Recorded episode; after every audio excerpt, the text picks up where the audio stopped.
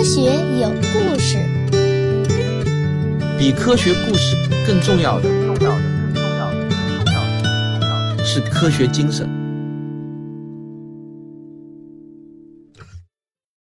上一集啊，我给你讲述了信使号飞往水星的曲折历程，以及在水星上找到水冰的故事。这个发现，在当时是非常的轰动的。例如，著名的《赫芬顿邮报》的新闻标题是“二零一二年科学年：冒号鼓舞人心的重大发现”，而《国际商业时报》上的标题则是“二零一二年最伟大的太空故事”。不过啊，今天我们知道，信使号的精彩故事其实呢，只是刚刚开始。对于大多数普通人来说啊。水星上有没有水这个问题是最吸引人的，因为它简单直白好懂嘛。但是啊，对于大多数资深的天文爱好者来说啊，信使号的另外一项使命更值得关注，那就是探究水星的身世之谜。通俗点说呢，就是水星这颗星球到底是怎么形成的，在它形成的过程中都发生了一些什么样的大事件呢？为了能够让你更好地理解信使号的任务和新发现，我要带你简要回顾一下水星身世谜题的历史。那接下来呢，就让我们进入世界未解之谜时间。在金木水火土这五大行星中，绝大多数人的一生啊，可能都没有看到过水星。这是因为水星是内太阳系距离太阳最近的一颗行星。或许呢，你一下子还没有反应过来。为啥距离太阳近就不容易被看到呢？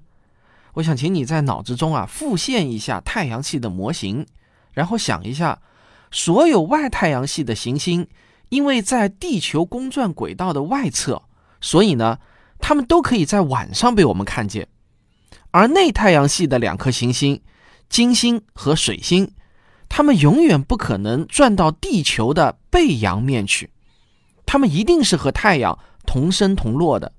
所以呢，想要看到它们啊，就只能在黄昏和傍晚的时候，利用一点点的时间差来看到它们。而距离太阳越近，那么与太阳同升同落的时间差就越小。水星离太阳不到零点四个天文单位，可以说是非常的近了。因此呢，它只能在凌晨和傍晚的时候出现非常短暂的时间，稍不留意啊，就会错过了。在人类的历史上，有很长的一段时期，我们以为早上和晚上出现的水星是两颗不同的行星。在中西方的星象学中，水星呢倒是被重点照顾的对象，因为相对来说啊，它显得是最神出鬼没。按理说呢，作为内太阳系的行星，距离地球是很近的，我们应该对水星有着较深的了解才对。然而事实啊，却正好相反。在太阳系中，我们了解水平最低的行星就是水星了。在信使号到达水星之前，我们对水星的了解，甚至啊还不如距离最远的海王星来得多。比如说行星的质量，这就是最基础的数据之一了。但是天文学家对水星的质量测定一直呢就不太满意。我们只知道水星的个头虽然很小，但相对质量却很大。它的密度明显高于太阳系的其他行星。根据行星形成的经典理论，行星是尘埃云在万有引力的作用下逐渐坍缩形成的。那么理论上，大家的密度都应该差不多。假如经典理论是正确的，那么该如何解释水星明显偏高的密度呢？这个呢就有很多假说，其中接受度最高的假说就是。水星其实是一颗行星的内核，它的外层由于某些原因被剥离了。那么，到底是什么原因把水星的外壳给剥离了呢？或者说，这个外壳剥离假说是否靠谱？这是天文学家们想解开的谜题之一。但这还不是最大的谜题。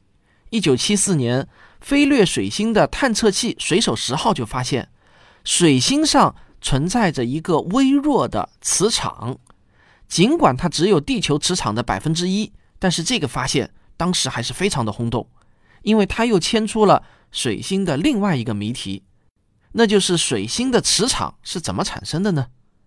关于天体磁场的产生，最主流的理论就是行星发电机理论。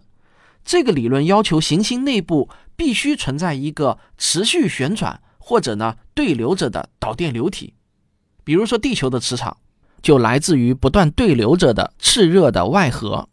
但是按照水星的体积来计算，水星的内核应该早就已经冷却了，而一个冷却凝固的行星，它就应该像是一块大石头一样，是没有理由产生磁场的。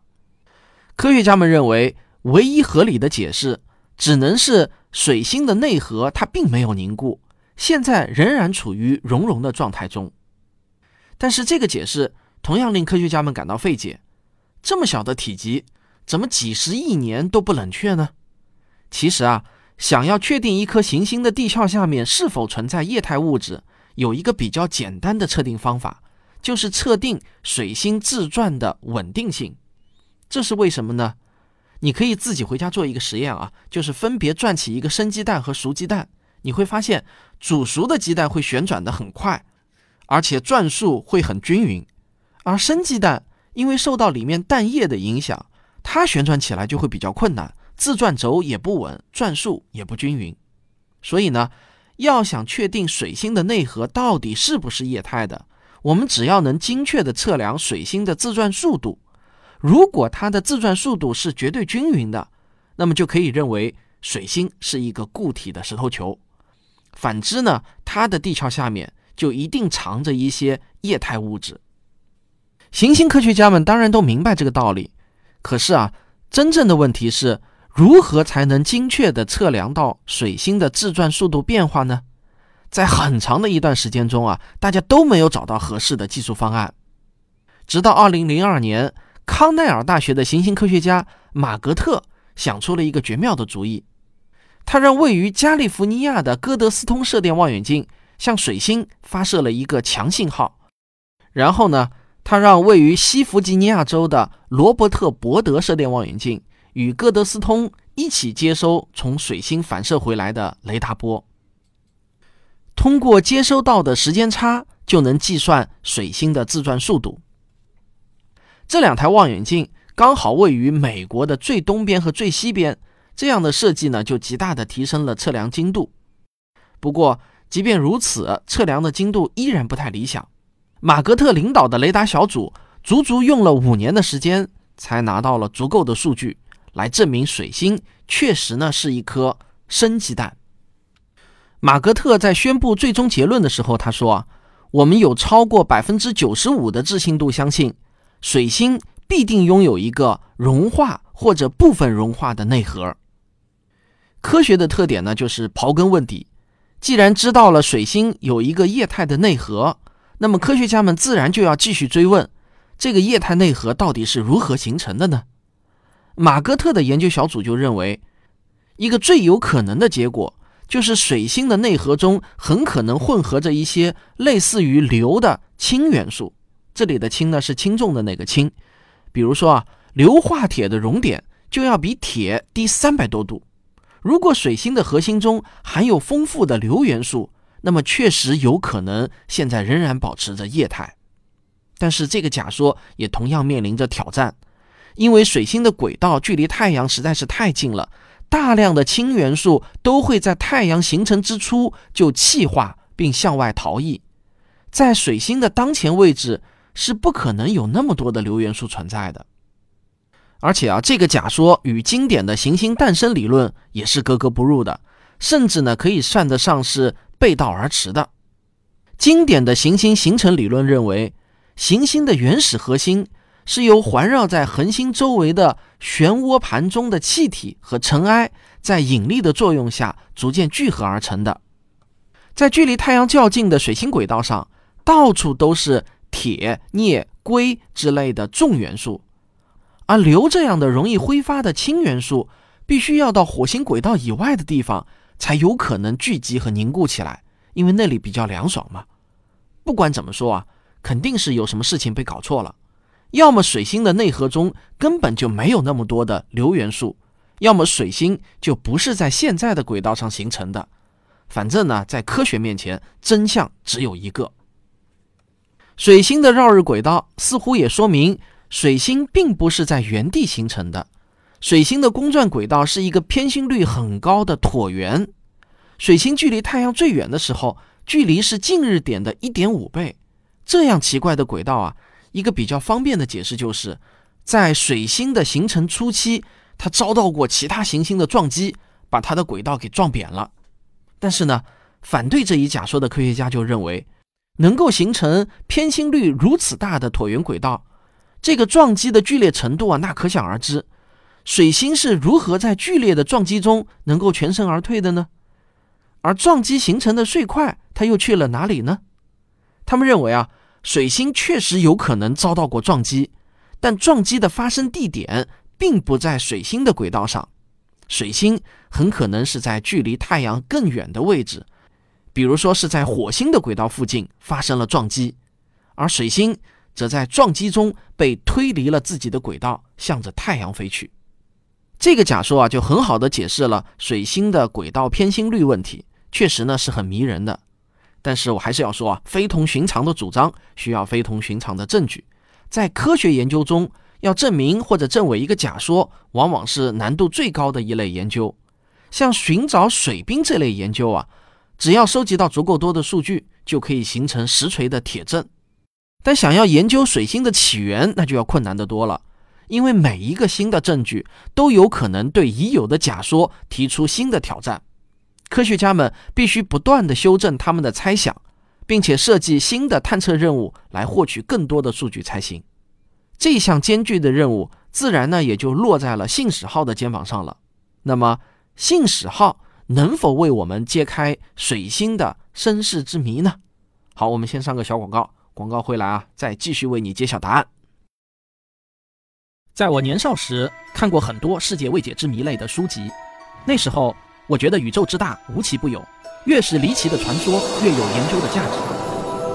但随着年龄的增长，我才逐渐发现，原来少年心中的大自然与世界的真相之间有如此巨大的差距。随着对科学知识的深入学习，我开始了解科学史，了解天文和物理。我又突然发现，原来宇宙的真正神奇之处远超少年的想象。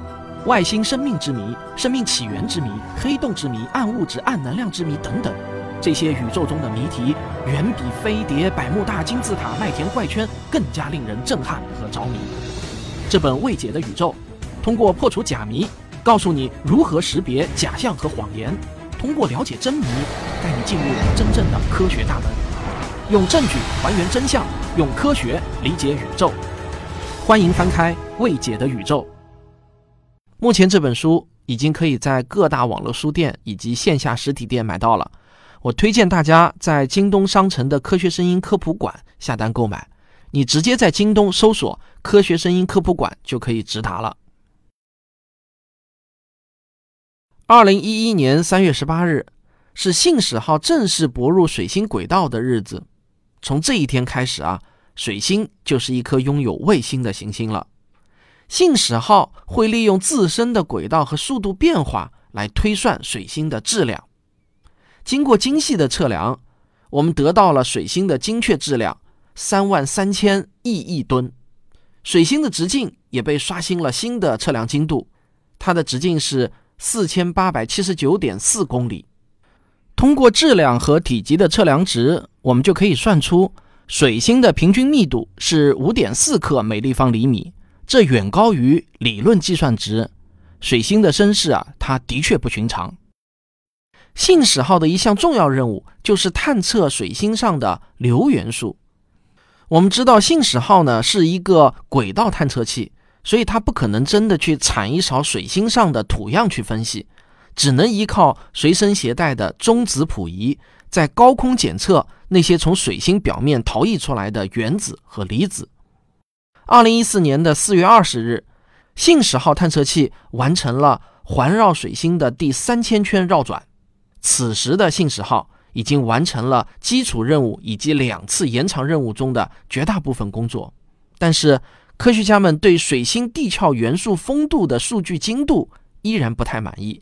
别忘了，这些可是关系到水星磁场之谜的重要数据，也是信使号此行的重要目的之一。正所谓不入虎穴，焉得虎子？只有进一步的接近水星，才有可能让所有遥感仪器的性能发挥到极致，获得更高精度的观测数据。信使号的首席科学家肖恩·所罗门对于信使号的低轨道任务表现得相当的兴奋。他说：“啊，这是信使号最后的任务，也是一个全新的挑战。我们将会对水星的磁场、重力场以及水星表面辐射出的粒子环境进行新一轮的高精度的观测。我们相信，水星一直以来隐藏的那些秘密，最终都会被信使号揭开。信使号飞行的高度越低，对于水星上挥发出来的元素，它的检测的敏感度也就越高。”信使号就发现，水星是一颗正在烈日下快速挥发着的行星。当信使号飞过阳光炙烤着的水星表面时，携带的中子谱仪就检测到了大量的挥发性元素从水星表面逃逸出来。正是这些挥发出来的物质构成了水星上极其稀薄的大气层。探测结果就显示啊。水星上确实存在着极其丰富的硫、氯、钾、钠等元素。科学家推测，水星诞生的位置很可能是一个更加远离太阳的地方。通过计算，科学家们认为，水星极有可能诞生在距离太阳1.7亿公里的地方。这个位置位于地球与火星的轨道之间。信使号的这些新发现。就为水星是一颗被剥去外壳的行星核心的猜想提供了更有力的证据。我们现在已经可以比较有把握地说，比较重的元素铁在水星形成之初就沉入到了水星的最深处，形成了一个固态的内核；而一些不太容易凝固的铁的硫化物则形成了水星的外核。最外层的较轻的物质。则在一次行星大冲撞中被剥离了，这就是水星的平均密度偏大的原因。要想进一步证实这个猜想啊，我们必须要把水星的内部构造搞清楚才行。大家可以想一想，如何能够在不触碰一颗星球的前提下来探索它的内部结构呢？我估计收听过《太阳系新知》第七集的听众啊，可能已经猜到了方法。没错。答案就是利用信使号的飞行速度和轨道变化来实施探测。我们知道，一颗星球的地壳、地幔和地核都有着不同的密度。如果我们让信使号绕着水星飞行的轨道越来越低，我们就能够检测到不断变化的水星引力。引力的变化又会反过来影响信使号的轨道高度和速度。就凭借着这些变化的数据。科学家们就有办法知道水星的内部结构了。二零一五年三月二十五日，已经在水星轨道上服役了整整四年的信使号，完成了它对水星的第四千圈环绕飞行。不过，信使号每环绕水星一圈，它就要完成一次远离太阳的飞行。在太阳引力的反复扰动下，信使号的绕转速度也在逐渐的变慢。这也就意味着。信使号正在加速坠向水星。负责水星结构探测任务的科学家热诺瓦和他的团队将信使号返回的数据带入到了一个复杂的数学模型当中。通过反复调整模型的各项参数，他们尝试着将模型与信使号绕水星旋转的加速度数据匹配起来。信使号提供的数据越丰富，这个模型的准确度就会越高。二零一五年四月六日，信使号点燃了发动机，开始了第十五次机动变轨。但是，任务才刚刚开始啊，意外就突然的降临了。信使号反馈，用于变轨的井推进剂提前耗尽，无法完成变轨任务。这个井推进剂的井呢，是月字旁一个一口井的那个井字，它其实是一种化学燃料，也叫联氨。好在呢，设计信使号的时候啊，设计人员就留了个心眼儿。当井推进剂耗尽后，用来给推进剂加压的氦气就会自动从喷口喷出。在氦气的辅助下，信使号勉强完成了变轨动作，但实际的飞行高度却只达到了二十八公里，比预期少了十公里。这个意外就让信使号很可能会在十天以内在水星上坠毁。于是呢，信使号的团队就召开紧急会议。会议的目的就是要重新安排信使号后续的飞行计划，希望能够尽可能的延长信使号的服役时间。信使号越是接近水星，它收集到的信息就越宝贵。在燃料彻底耗尽后，信使号的运营团队又利用仅存的一点点氮气，又完成了五次动作较小的机动变轨，一次次的推迟着信使号坠毁的最终日期。而命中注定要陨落的信使号，也在争分夺秒地将宝贵的数据发回地球。信使号最后几个星期的超低空飞行，为研究团队提供了完美的数据，让科学家有机会对水星的内部结构进行最精确的计算和匹配。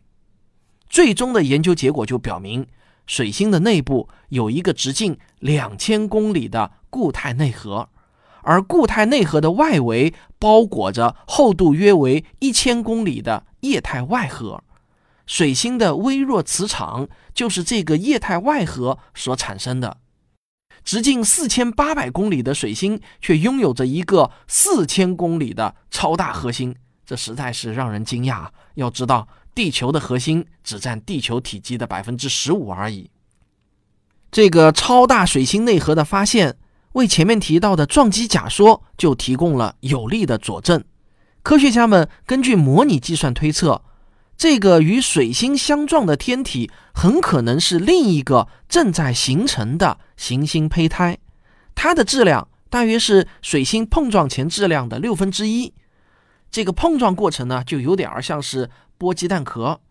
我们用不大不小的力量从各个角度把鸡蛋壳敲碎，然后。再把鸡蛋壳剥落下来，温和且连续的撞击方式非常的重要，因为如果这个撞击过于激烈的话，就会产生太多的热量，这些热量就会导致硫、钾、钠等氢元素受热挥发而向外太阳系逃逸。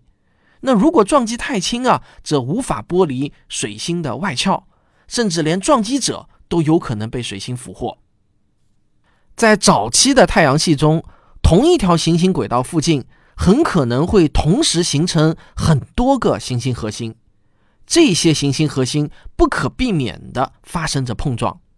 水星也有可能是多个行星胚胎互相碰撞的结果。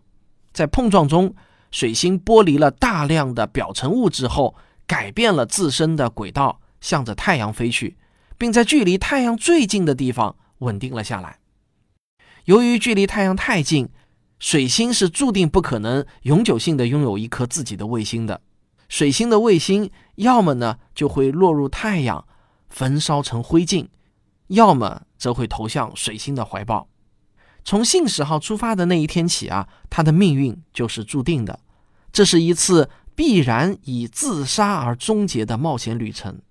二零一五年四月三十日，水星的表面坐标。东经二百一十度，北纬五十四度的地方，一股巨大的烟尘无声的腾起，然后又缓缓的四散落下。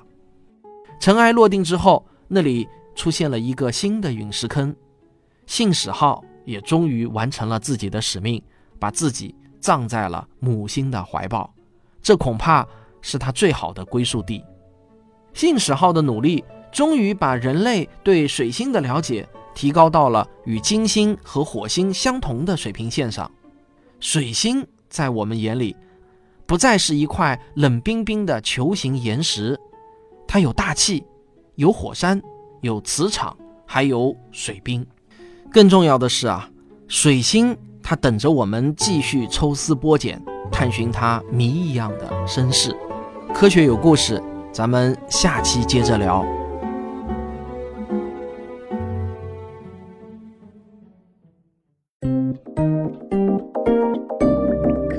声音，呃，录完这期节目已经是九月十二号凌晨一点四十二分了，所以呢，我现在有点困啊。我虽然你们听上去好像我还精神挺饱满的，其实我已经很困了。所以呢，我感觉我今天结尾废话说不出什么东西来了。今天这期节目呢，也是我的科普训练营的学员董一强同学呢出的第一稿，但是呢，在我的蹂躏之下，他的这个稿件呢连续改到了四点零版本，才勉强被我接受。他也是一直守在电脑前啊，刚刚几分钟之前才去睡觉，真的是非常的敬业啊。